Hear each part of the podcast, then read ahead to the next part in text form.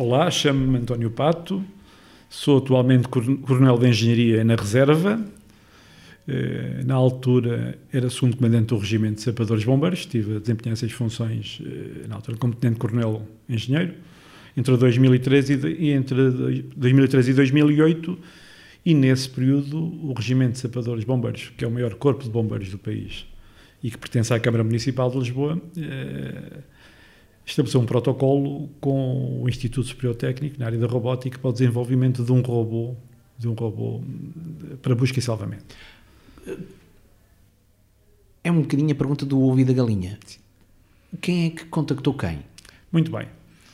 E hoje estava um belo dia, passado fim de semana, estava em casa e ouvi, salvo erro, na TSF, uma entrevista com o professor Pedro Lima, salvo erro, a falar sobre robôs de futebol jogo de futebol.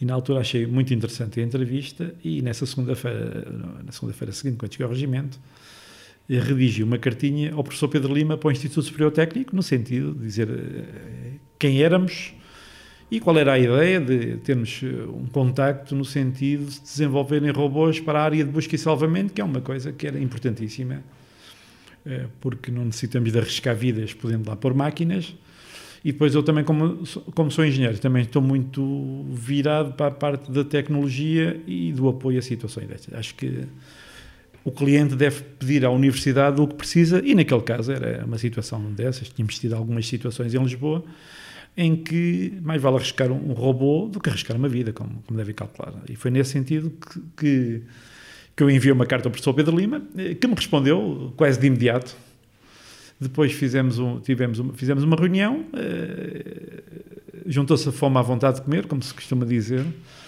e depois já, já havia algum trabalho sobre o, sobre o, o Raposa, o robô Raposa, não foi uma coisa que a ideia não nasceu dali, já havia qualquer coisa feita, porque uh, no 11 de setembro em Nova Iorque já tinham usado um, uns robôs do tipo Raposa, então já havia esse desenvolvimento, e depois foi através da professora Isabel Ribeiro, nós tínhamos no quartel de Chelas uma pista de escombros para treino de cães e treinos de busca em Catacho. O robô foi lá várias vezes e, digamos, houve um desenvolvimento das capacidades do robô, o que é que o robô devia ter, o que é que o robô não devia ter, o que é que o, aquele robô tinha e podia ter mais, nomeadamente estou-me a lembrar, eh, devia ter umas rodas não motrizes no casco do robô, no sentido de ajudá-lo a ultrapassar obstáculos, para ele não ficar com a barriga parado, em, digamos, em, em obstáculos do terreno.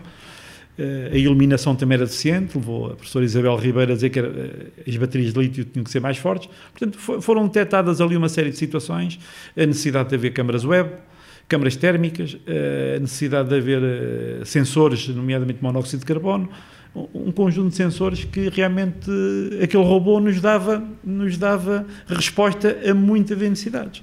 O que é que um bombeiro, à primeira vista, consegue perceber e saber uh, para dar de indicação a um engenheiro numa situação destas? Há detalhes que só um bombeiro sabe, certo? Vamos lá ver. Eh, a especialidade de sapador-bombeiro foi, foi criada pela tropa. Portanto, eu diria que foi ao contrário. Verdade. Eh, eu, quando fui para a tropa, havia a especialidade de sapador-bombeiro. Aliás, a primeira grande empresa de construção civil, digamos, que tivemos no nosso país foi o batalhão, o batalhão de construções, batalhão de artífices e engenheiros, criado após a, o fim da invasão francesa, das invasões francesas. Os ingleses já tinham algo no Royal Corps of Engineers, e então Portugal tinha necessidade de construir, de voltar à reconstrução, então criou-se esse batalhão de artífices e engenheiros, que ia buscar pessoal calafates, pessoal eh, das obras, pedreiros, ou seja, criou-se em Lisboa, aliás foram eles que fizeram a ali a estrada envolvente, a estrada militar à volta de Lisboa, na crista, sobre a, uh, a Cril, que era uma linha de defesa de Lisboa, foi feita, que vai da parede até ao Trancão, foi feita por engenheiros militares. Portanto, a questão do sapador, o sapador quer dizer, é o trabalhar com a sapa, com a pá. Portanto, os bombeiros sapadores vieram da tropa, chamemos-lhe assim. Por outro lado, eu defendo, no caso de Lisboa e do Porto, em que o desafio destes bombeiros são basicamente o edificado.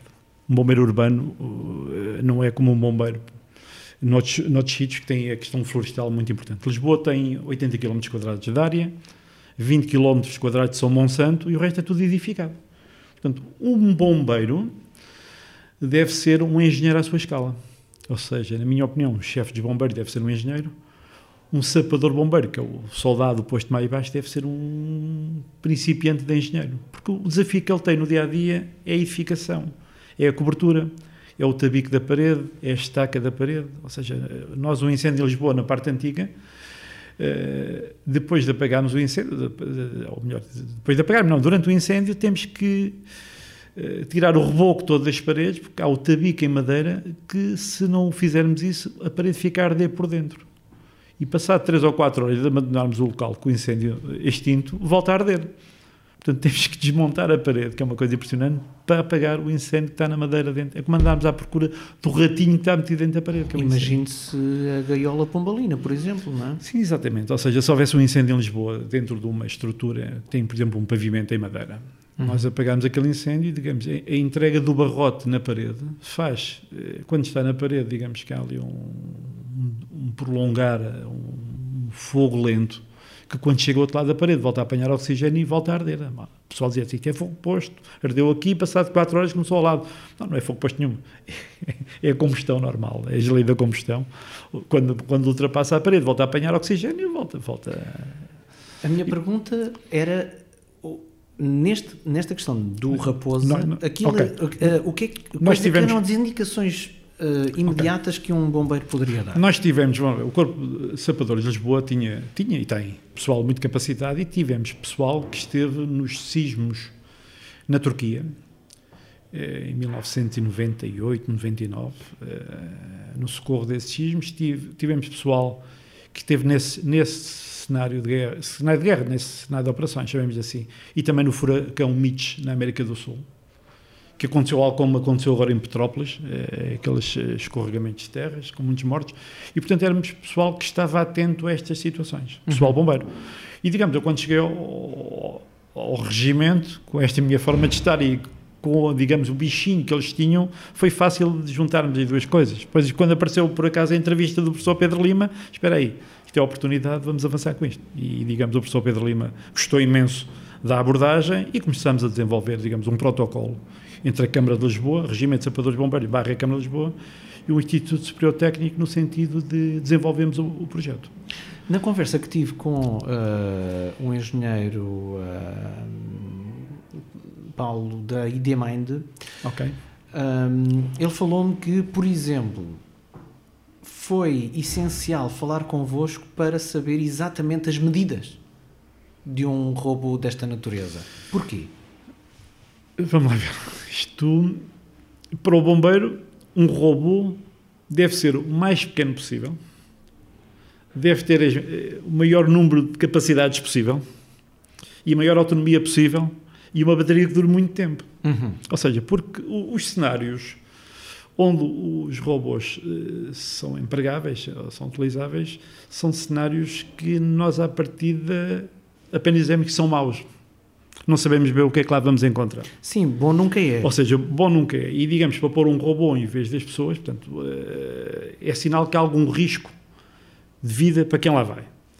Por outro lado, o robô, eh, eu recordo de uma particularidade que ao ter um altifalante e um microfone e controlado por um, por um digamos, por um portátil, eh, nós se víssemos uma vítima era possível falarmos para a vítima. Ou seja, quem estivesse soterrado lá no meio daquilo, ver umas luzes a aproximarem-se e ouvir uma voz a dizer do tipo: Olha, já vimos que está aí, aguente-se mais um bocadinho, já lá vamos buscá-lo. Em, em, termos anímicos, isto é uma bomba de motivação que a pessoa já sabe, já sabe que alguém sabe que ele lá está dentro, não é? Por outro lado, ao ter também um microfone permitir eventualmente a pessoa contactar-nos lá de baixo cá para cima. Portanto, isto é do ponto de vista anímico e do ponto de vista de motivação também para os bombeiros. Há ali alguém que precisa ser salvo. E vamos, até dar algum feedback. Vamos exercer um esforço para tirar aquela pessoa de lá. Portanto, é, é extremamente importante. Agora, o ambiente onde se podia utilizar o robô, tudo podia ser ambiente com matérias perigosas, podia ser um ambiente eh, em pré-colapso, podia ser um ambiente com muitos escombros no chão, portanto o, o robô tinha a vantagem de subir e descer escadas. Uhum. Tinha, digamos, uma parte, hum, umas rodas motriz à frente que permitiam a subida e a descida de escada. E depois tinha um sensor que eu recordo de perigo, ou seja, se não houvesse nada à frente ele parava para não cair num precipício, ou seja, que era outra coisa bastante interessante. Uhum. Na altura, digamos, o grande, a grande parte tecnológica daquele robô era realmente ele tinha um cabo coaxial que se ligava à parte traseira do robô e quando acabava o cabo coaxial, o robô tinha a particularidade de se poder desligar desse cabo e ser autónomo através de Bluetooth se continuava o trabalho. E quando sentisse que a bateria estava a acabar, ele voltava para a alimentação. E, digamos, havia uma pirâmide que se ligava ao robô e era essa, essa autonomia que dava essa grande vantagem ao robô. Quando viu a primeira versão do Raposa, Sim. sentiu que foi bem ouvido pelos engenheiros?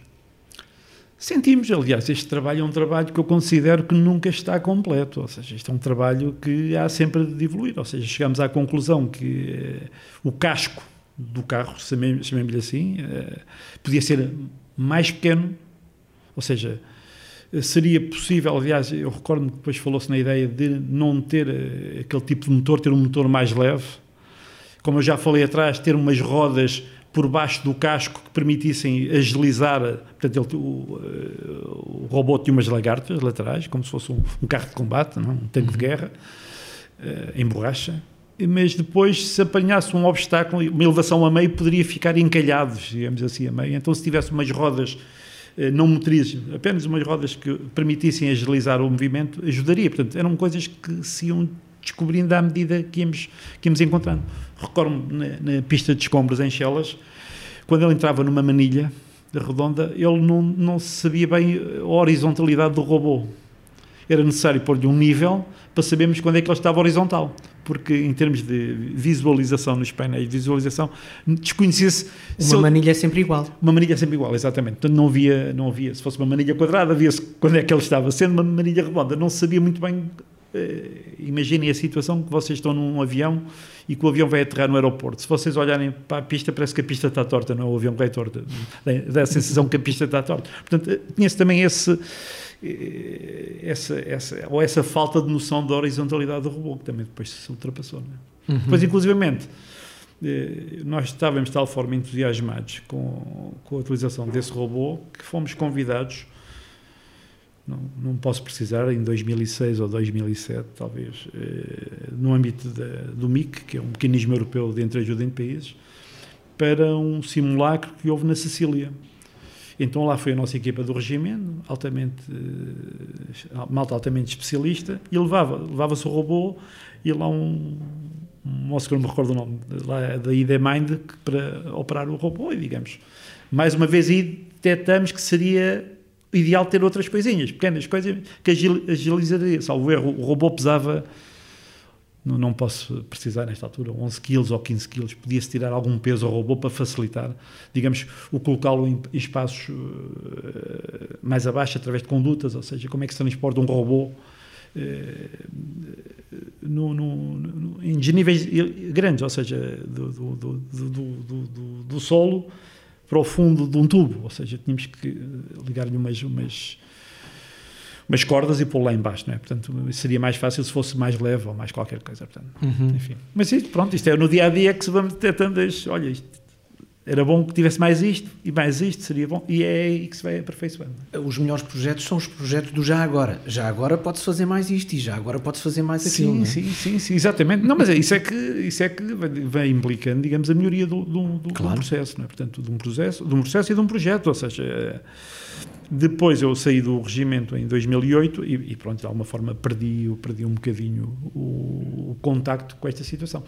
Contudo, eh, eu estou aqui a colaborar com a Câmara de Setúbal na área da proteção civil, enfim, considero-me indivíduo com muita experiência nesta área.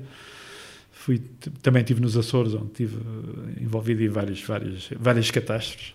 Depois fui comandante do Regimento de Engenharia da Pontinha também, eh, também fomos muitas vezes solicitados. E, e, digamos, aqui a cidade de Setúbal costuma fazer de dois em dois anos, ou costumava até, até 2020, uma uma conferência mundial que vem especialistas da ONU, da Comunidade Europeia e vários especialistas a nível da área uh, científica falar uh, nessas, nessa conferência que se chama Conferência Internacional de Riscos, Segurança e Cidadania. Estava previsto uma em 2020 que abordava o tema a tecnologia ao dispor da proteção civil e do socorro, ou seja, fui ao, ao, técnico na altura, em 2019, falar com o professor Pedro Lima, que já não via há uma série de tempo, e perguntei se ele se lembrava de mim, e eu disse, não me lembro de si tão bem, não. que era trazer, digamos, o, a robótica do técnico a esta conferência para falarem, digamos, do desenvolvimento tecnológico e dos, das ferramentas tecnológicas. E depois havia outra coisa no meio disto tudo que me, que me entusiasmava, era ser um produto português. Ou seja, a malta eh, normalmente não faz muito compra feito e o facto de ser português e o facto de ser desenvolvido cá e ser uma máquina com grande potencialidade dava-me um certo gosto também estar envolvida nisto, incentivar uh, esta, esta ideia, porque eh, seria muito bom para nós, na área tecnológica, termos um equipamento daqueles ao dispor dos nossos bombeiros e ser um produto vendável para o estrangeiro, não é? Como bombeiro, quando olha para o Raposa, sente que é um dos vossos, de alguma forma? Porque vai aonde os seus homens é suposto irem, não é? Eu diria assim, eh, enquanto segundo comandante do regimento, sem dúvida, sem dúvida, ou seja, enquanto eh, na, parte, na maior parte dos bombeiros no nosso país, que são bombeiros eh, voluntários, e estou mais virado para a parte, para duas partes, que é os incêndios florestais e a parte do transporte de doentes. Uhum. Basicamente, obviamente, também tem que socorrer acidentes rodoviários, enfim, todo mas digamos, não há muita sensibilidade ainda, eh, digamos, eh, não é, vamos lá ver, eh, ter essa tecnologia não é prioritário face à situação económica dos bombeiros voluntários, ou seja, é evidente uma, uma corporação que era a maior do país, e é a maior do país, sediada na capital do país, com alguma disponibilidade financeira, acho que se deve investir nesta área. Uhum. E, portanto, o robô era mais uma ferramenta, como, como outras, como hoje é um drone, permite eh, ver do ar o que eu via no subterrâneo com o Raposa. Portanto, era um drone subterrâneo. Para mim, esse Raposa funcionava como um drone subterrâneo. Na altura não se falava em drones, não é? Mas pronto, mas para mim o, o Raposa é exatamente um drone que anda pelo, pelo subterrâneo onde a situação é, é má, a situação é perigosa, a situação é, tem risco. E, e se houvesse um, um azar, olha, lá ficava o Raposa, mas não ficava lá ninguém humano, eh, digamos no meio dos escombros e esmagado lá pela, pelo betão e, e, pelos pilares que pudessem colapsar. Tal como um drone permite avaliar, por exemplo, a situação de um telhado que está em Sim. perigo de Sim. colapsar, por exemplo, Sim. e seria praticamente impossível, a não ser com um helicóptero, que é um dispêndio e até todo um, um uso de meios humanos diferente, uh, permite-vos avaliar uma situação de forma muito mais simples sem o recurso caso, humano. Vamos ver, o caso do, nem compara um helicóptero, porque um helicóptero produz uh, vibrações e produz uh, vento e produz, pode provocar o colapso. É como um bombeiro estar a fazer escuramentos com martelo. Exato. Ou seja, nós não usávamos martelos para os escuramentos, porque se a estrutura está instável, eu dar uma martelada, por isto, nós usávamos. Uh, portanto, mecanismos eh, pneumáticos, uhum. em que se espetam pregos com pistolas de pregos, ou seja, para não haver vibração do, do, da pancada da martelada, não é? Ao fim e ao cabo, porque não, não, não fazia sentido estar a martelar numa estrutura que estava a cair, não é? Claro. Acompanhou no local as primeiras apresentações eh, do Raposa? Em Chelas, vi, vi, alguns treinos do Raposa, vi com a professora Isabel Ribeiro, que foi lá várias vezes. Nós tínhamos uma, nós tínhamos, eu penso que ainda existe, uma pista de escombros, que é quem olha para aquilo parece um monte de entulho, mas tem lá circuitos eh, interiores por, por baixo com manilhas e, e, com dificuldades, onde também punhamos às vezes alguns bombeiros ou alguns manequins para serem retirados de lá. Agora vou-lhe pedir um exercício, pode parecer-lhe estranho, mas desliga a parte técnica da sua cabeça Sim. e diga-me o que é que sentiu a ver o Raposa a, a trabalhar. Eu vejo sempre isso como uma nova ferramenta. Está bem, essa é a parte é, técnica. É, é uma nova ferramenta. O, o, robô, o robô era uma novidade, ou seja, a, própria arquitetura do robô era para mim uma novidade, ou seja, era uma, era uma coisa, era um, era um brinquedo, eu diria assim, seria uma coisa de 50 centímetros por 70, talvez, uma coisa com cerca de 10, 15 centímetros de altura, uma coisa muito espalmada, que, digamos, eh, era giro de estar a ver, ou seja, todos nós temos um bocadinho miúdo, não é? Só ver aquilo, era um brinquedo, como se fosse um brinquedo, mas depois realmente tinha a capacidade, agora terei que falar na parte técnica, que é de adaptar os sensores que eu precisava.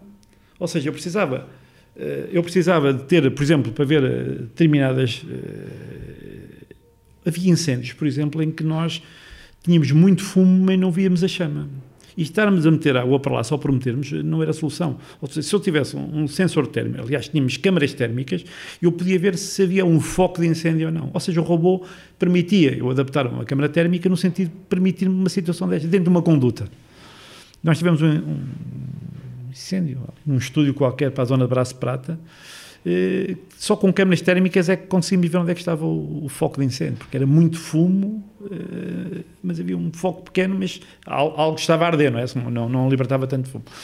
E o, o Raposa, por exemplo, seria uma ferramenta que poderia permitir-nos ver isso. Sim, porque uma, uma câmara térmica operada por um bombeiro muito perto da fonte do fumo põe em perigo o próprio bombeiro com o Raposa, esse perigo sim, diminui sim, sim, drasticamente. Mas esse não, não eram os piores casos, ou seja, os casos mais, mais importantes seriam realmente em estruturas eh, instáveis que poderiam colapsar.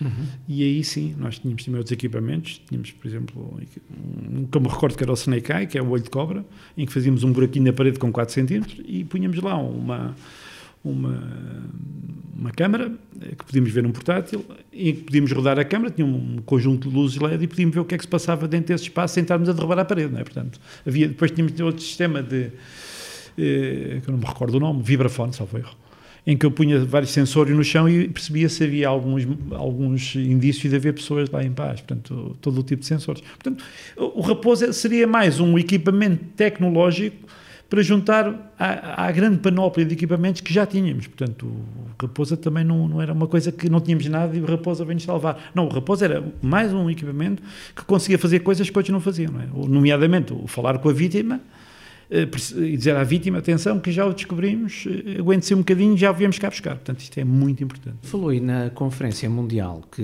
estaria para acontecer em 2020, uh, Covid, uh, ainda não aconteceu, vai acontecer?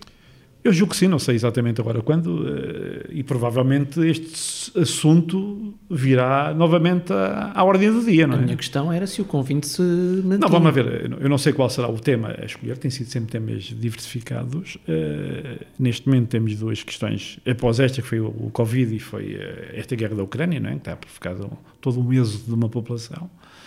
Mas eu continuo a pensar que este tema da tecnologia está sempre associado à ordem do dia, hoje em dia. Hoje nada se faz sem um telemóvel, sem, sem, sem um drone, sem, sem um equipamento destes. Portanto, eu julgo, julgo não, obviamente não posso garantir, que se houver nova conferência, que certamente haverá, provavelmente virá à, à ordem do dia este equipamento e novamente contactaremos o professor Pedro Lima no sentido de desafiarmos para estar presente, que é, que é, muito, é muito apelativo e depois há um tema que não é daqueles temas maçudos, não é a guerra das estrelas, porque há realmente um protótipo, ou vários protótipos, em que o pessoal pode ver, pode mexer. Ah, inclusivamente, levámos o robô à Segurex.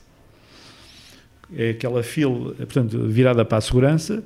Criámos lá uma pista, eu recordo com rampas e com tijolos, e o robô andou a brilhar na altura na Segurex. O Raposa, portanto, também foi um episódio engraçado. Portanto, estão a ver como estávamos envolvidos com o próprio Raposa. Nós tínhamos sempre um stand na Segurex, onde mostrávamos alguns equipamentos, e lá estava uma pistazinha, uma coisa 4, 5 metros quadrados, onde o robô, o robô Raposa subia umas rampas, tinha umas rampas, fazia lá umas brincadeiras para quem quisesse ver, e inclusive para quem quisesse guiá-lo um bocadinho, tinha essa possibilidade. Esta parte da tecnologia já não é ficção científica. Não, não é, não é. Não é. Portanto, hoje é uma realidade. Portanto, eu estou a dizer, hoje podemos é pensar o que é que ele poderá levar que ainda não tínhamos pensado. Ou seja, quais são os, os novos desafios para o, para o Raposa, não é? Eh, nesses novos desafios, acredita que o Raposa vai expandir para o resto do mundo? Eu, eu, eu disse na altura, um dos engenheiros, eh, digamos, um dos donos da ID Mind, eu perguntei-lhe quanto é que custa o Raposa? Fizeste a pergunta concretamente, quanto é que custa o Raposa? E ele ficou assim a pensar. Então, eu disse, você aqui nisto tem que ser como se fosse um vendedor de automóveis. Você tem que saber qual é, quanto é que custa a estrutura base do robô e depois, eh, cada sensor que lá põe mais é um extra. como num carro. Se a malta quiser o ar-condicionado, paga o ar-condicionado. Se quiser mais um não sei o quê, paga como este. O, o Raposa tem que ter um preço base, porque se eu agora fosse comprador, eu ficava já a pé atrás, faça a sua dúvida, faça a sua hesitação. Ou seja, o, o robô deve ter um determinado valor, custo base, e depois, em função dos sensores que são necessários, é evidente, eu estou aqui em Setúbal, numa área, numa das três áreas industriais do país, que é a zona da Mitrena, juntamente com Sines e com Estarreja, são as três grandes áreas industriais do país. Se uma empresa da Mitrena quiser o robô, com certeza que se calhar não quer os sensores que os bombeiros precisam. Se calhar quer para detectar o cloro. Ou seja, se eu tiver, por exemplo, uma Navigator, preciso detectar o cloro. Se calhar peço um raposa, mas com detecção de cloro. Portanto, para os bombeiros, se calhar o monóxido de carbono é mais importante, não é? Mas, portanto, quem, quem comercializar o robô tem que ter este, digamos, o valor de custo do robô de imediato e depois cada sensor, câmara térmica custa X, câmara web custa Y, enfim, e, e digamos ter esse valor. Mas depreendo das suas palavras que acha que é um produto altamente vendável, comercializável. Sim, sim, sim, sim, sim, sim. absolutamente, absolutamente. Acredita nesse produto? Acredito. Acredito, tem que haver, obviamente, uma, uma operação de marketing, muita gente também nunca ouviu falar no Raposa, não é? Portanto, eh, na altura fez-se alguma, a nível da comunicação em Lisboa, fez bastante comunicação, saiu no Jornal de Destaque, saiu no, no Metro, jornais que havia aquela distribuição gratuita, falou-se muito, falou-se na televisão, depois houve, desapareceu, eu também desliguei-me dos bombeiros, não é? Portanto, eu, eu, eu tive, tive cinco anos em comissão nos bombeiros, depois voltei para a instituição militar, desliguei-me um bocadinho do regimento e, e, realmente houve um período em que eu deixei de ouvir falar num raposa, não é? Enfim, desejo, não sabia que eu tinha uma família já tão, tão grande e espalhada por todo o mundo. Já tem disse, alguma. Fico, fico, satisfeito com isso, ainda bem, e desejo de longa vida e que continue a procriar, não é? Gosta de ter feito parte desta, desta ideia? Sem dúvida, absolutamente, absolutamente. Aliás, eu na altura fiz mais dois desafios na área dos bombeiros, a robótica do técnico, não vou dizer quais são, mas mantém-se ativos e fruto de experiência com os bombeiros, aliás. E depois desliguei porque senão arranjaria muito mais processo. Ou seja, eu penso que teses de doutoramento podem ser com esses projetos, não são, são simples, mas não há resposta neste momento. Há uma coisa que não tínhamos abordado e que acho que é relevante dizer nesta entrevista? Sim, sem dúvida. Olha, excelente colaboração eh, pessoal que tive com toda a equipa do ROB. Com o professor Pedro Lima, em especial, com a professora Isabel Ribeiro, que também não, não, não se cansou de, ir lá, digamos, ao, ao quartel de Chelas, onde tínhamos a pista de e depois toda aquela equipa, que eram quatro ou cinco elementos uh, da ID Mind, que andavam, digamos, também embebidos, pá, com o espírito de desenvolver a máquina, pá, pronto, inclusive foi um deles a, a Sicília, ao, ao, tal exercício da Comunidade Europeia. Portanto, o relacionamento pessoal foi fantástico com toda a equipa. Da parte dos bombeiros também tivemos sempre a porta aberta àquela equipa. E acho que é isto. Todas as instituições, nomeadamente as públicas, têm a obrigação, que é eh, fazer tudo para desenvolver a nossa indústria e, digamos, aproximar a universidade do cliente, que é a indústria, quem precisa de projetos, que é para não haver um divórcio da malta estar a inventar coisas que, enfim, não têm quase aplicabilidade. Não é? Portanto, ter um projeto que foi falado, tinha um objetivo eh, concreto, eh, fazia-nos falta, eh, ajudava-nos na nossa missão e, portanto, como eu digo, juntou-se a, fome à vontade de comer e foi, acho que foi um sucesso na altura. Enfim.